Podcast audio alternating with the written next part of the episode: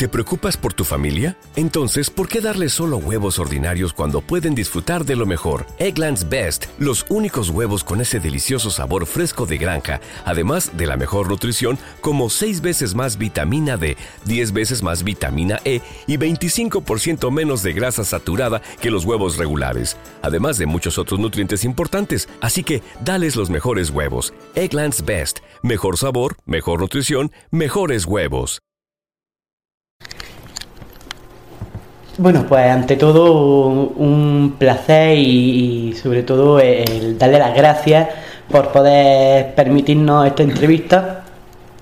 Y bueno, en primer lugar era el saber pues eh, cómo se formó, cómo se hizo el, el hospital de, San Juan de Dios, cómo fue la, evolución que hubo en este centro y, demás. Que, ¿Cómo puede explicarnos? Sí, pues... Mm, lo primero que hay que afirmar siempre es que el Hospital de San Juan de Dios comienza a construirlo San Juan de Dios. Y tú dirás que esto es una evidencia, ¿no? Pero en ocasiones o en etapas de la historia no se ha tenido mucha certeza de que eso fuera así. ¿eh? Se pensaba más que habían sido los primeros compañeros, pero no es cierto. El mismo San Juan de Dios es el iniciador de la obra del hospital. Lo que ocurre es que muere antes de ver concluida la obra y antes de que eh, lo habiten los enfermos que el mismo Juan de Dios ya tenía. ¿no? Pero eso no quita eh, que fuera él el iniciador, sobre todo porque eh, hay una máxima en San Juan de Dios y es que todos los hospitales se le quedaban pequeños.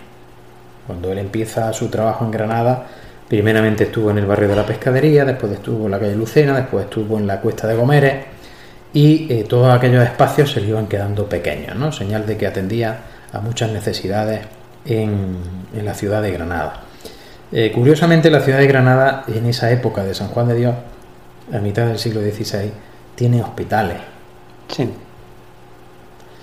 Por tanto, la novedad que aporta Juan de Dios en ese momento es dar asistencia a ese colectivo tan marginado, tan empobrecido, que no tiene acceso a esos hospitales que ya existen en ese momento en Granada. ¿no? Ahí es donde estriba la, la gran aportación de Juan de Dios al mundo de la hospitalidad.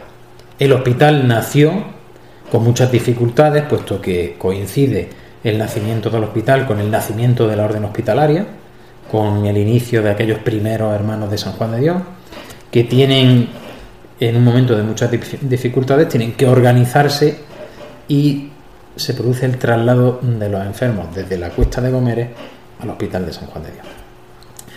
Esto, eh, en contra de lo que a primera vista puede parecer, eh, se hace con muchas precariedades, puesto que se trasladan los enfermos y el edificio no estaba terminado de construir.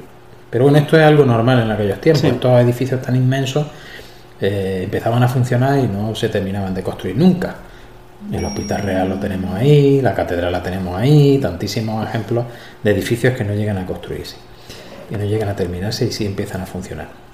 Eh, serían los primeros seguidores de San Juan de Dios los que eh, empiezan la labor en ese hospital y eh, el hospital ha estado en funcionamiento, mm, el edificio ha estado en funcionamiento con un ejercicio hospitalario hasta hoy. Si ahora nos vamos para el hospital, pues veremos camillas, veremos enfermos, veremos ambulancias.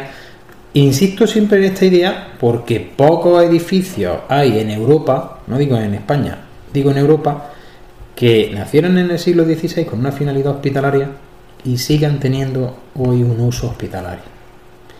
Es cierto que estos edificios cada vez se van quedando más obsoletos, pero eh, para la orden es muy importante que siga manteniendo el espíritu fundacional.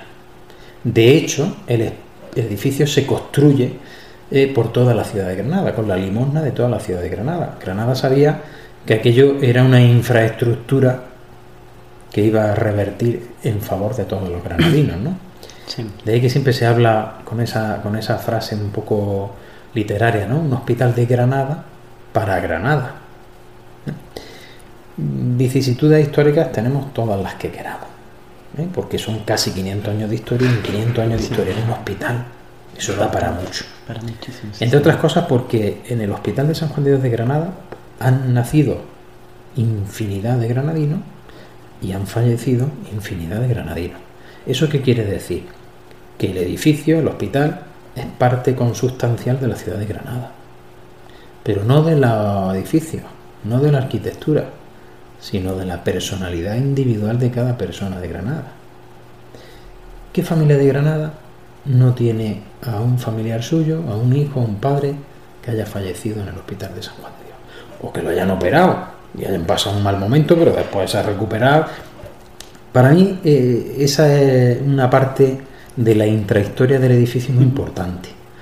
Eh, tiene otras bondades arquitectónicas, tiene otras bondades decorativas, pero para mí es muy importante la dimensión antropológica o etnológica del edificio, puesto que nunca hablamos de la enfermedad, pero todos, los más jóvenes y los menos jóvenes, al final pasaremos por un hospital. Y eso a mí es una dimensión que creo que no siempre se resalta y me parece muy interesante eh, del hospital. El hospital ha ido evolucionando con el paso de los, de los años, ha participado, ¿quién no ha participado de alguna manera en la definición del hospital a través de todos estos siglos? Y ya te digo, yo lo, veo, lo veo así. Para la Orden, el Hospital de San Juan de Granada es el acta fundacional de la institución. Pero en los comienzos, en los intermedios y en el final, porque la expansión de la orden por todo el mundo, como hoy la concebimos, nace del Hospital de San Juan de Dios. O sea, todos los hermanos de San Juan de Dios ingresaban en Granada y se fueron expandiendo por distintas ciudades en los primeros siglos hasta constituir la orden hospitalaria como hoy la conocemos. ¿Eso qué quiere decir? Pues que es un edificio pues cargado de, simbolismo afectivo, documental, histórico, lo abordes por donde lo abordes, para la orden es un lugar emblemático. De ahí que la cesión definitiva que ha acontecido hace unos meses del edificio por parte de la Diputación, pues sea un contento para toda la orden a nivel internacional. O sea, a nivel internacional. Porque es como recuperar ese. como recuperar esa fotografía antigua de nuestro antepasado, ¿no? ¿Te está gustando este episodio? Hazte fan desde el botón Apoyar del podcast de Nivos. Elige tu aportación y podrás escuchar este y el resto de sus episodios extra. Además, ayudarás a su productor a seguir creando contenido con la misma pasión y dedicación.